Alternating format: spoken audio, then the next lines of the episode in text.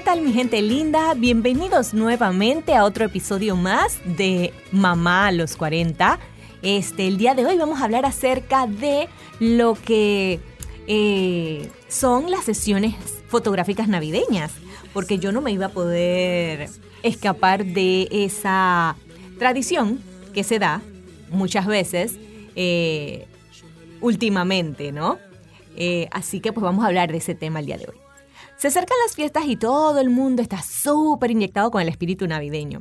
Y cuando una se hace mamá y tiene niños, sobre todo cuando son chiquitos, se despierta ese yo niño interno que tenemos todas y queremos que todo sea y parezca maravilloso.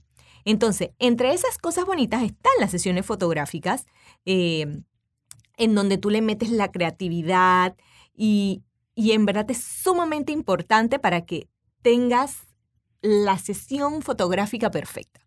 Entonces, en estas sesiones fotográficas, un buen aliado es el Internet. El Pinterest te ayuda un montón porque te da un montón de opciones que tú puedes este, tener.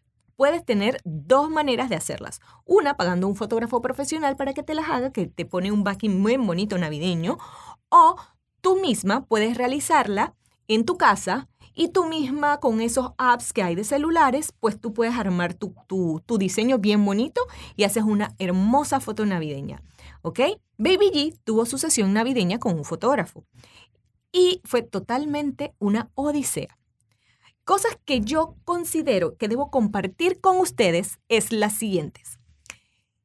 Primero, la sesión fotográfica tiene que ser en un horario que sea como después de la una de la tarde, cosa de que tu bebé pueda tener por lo menos una siesta reparadora en la mañana y que no esté ni huraño ni con sueño para cuando toque la sesión, sobre todo cuando tú estás pagando por una sesión fotográfica. ¿Ok?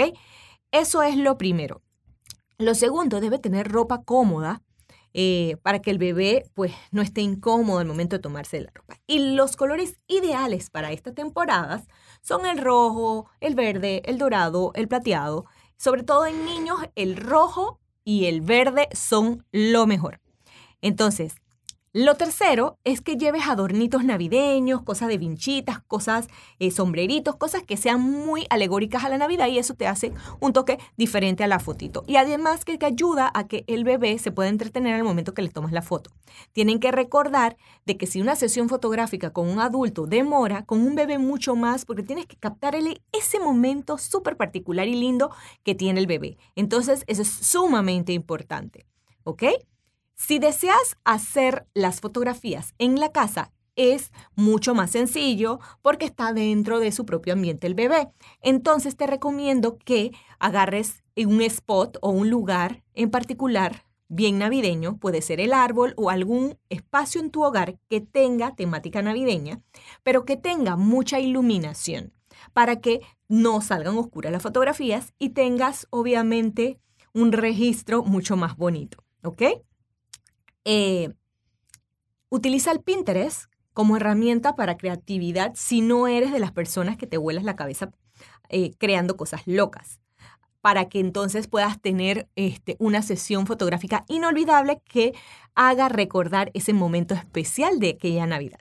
En el caso mío es la primera Navidad de Baby G, así que tenía que buscar eh, como que un espacio y quería que obviamente un fotógrafo profesional hiciese las fotos. Más adelante, en mi cuenta, a los 40 mamá, van a poder ver esa sesión fotográfica y cómo quedaron esas fotos de Baby, de Baby en su primera Navidad.